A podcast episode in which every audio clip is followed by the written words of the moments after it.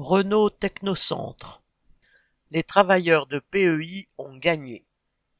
Après six semaines de grève, les travailleurs de la société de nettoyage PEI au Technocentre Renault dans les Yvelines ont fait céder leur patron. Ils se plaignaient de ne pas pouvoir payer leur salaire à 100% faute d'argent. Les travailleurs ont pu constater à quel point ils se moquaient d'eux quand il est arrivé aux réunions au volant d'une voiture de luxe, une Maserati. Les agents de sécurité supplémentaires, les maîtres chiens, les huissiers et la police, les manœuvres de la direction de Renault, qui est le donneur d'ordre, tout cela n'a pas réussi à les faire reculer. Bien au contraire, en se montrant aux différentes entrées de livraison du site et dans les pique-niques à la station-service où les hauts cadres de Renault allaient faire le plein de leurs voitures de fonction, les travailleurs ont montré leur détermination.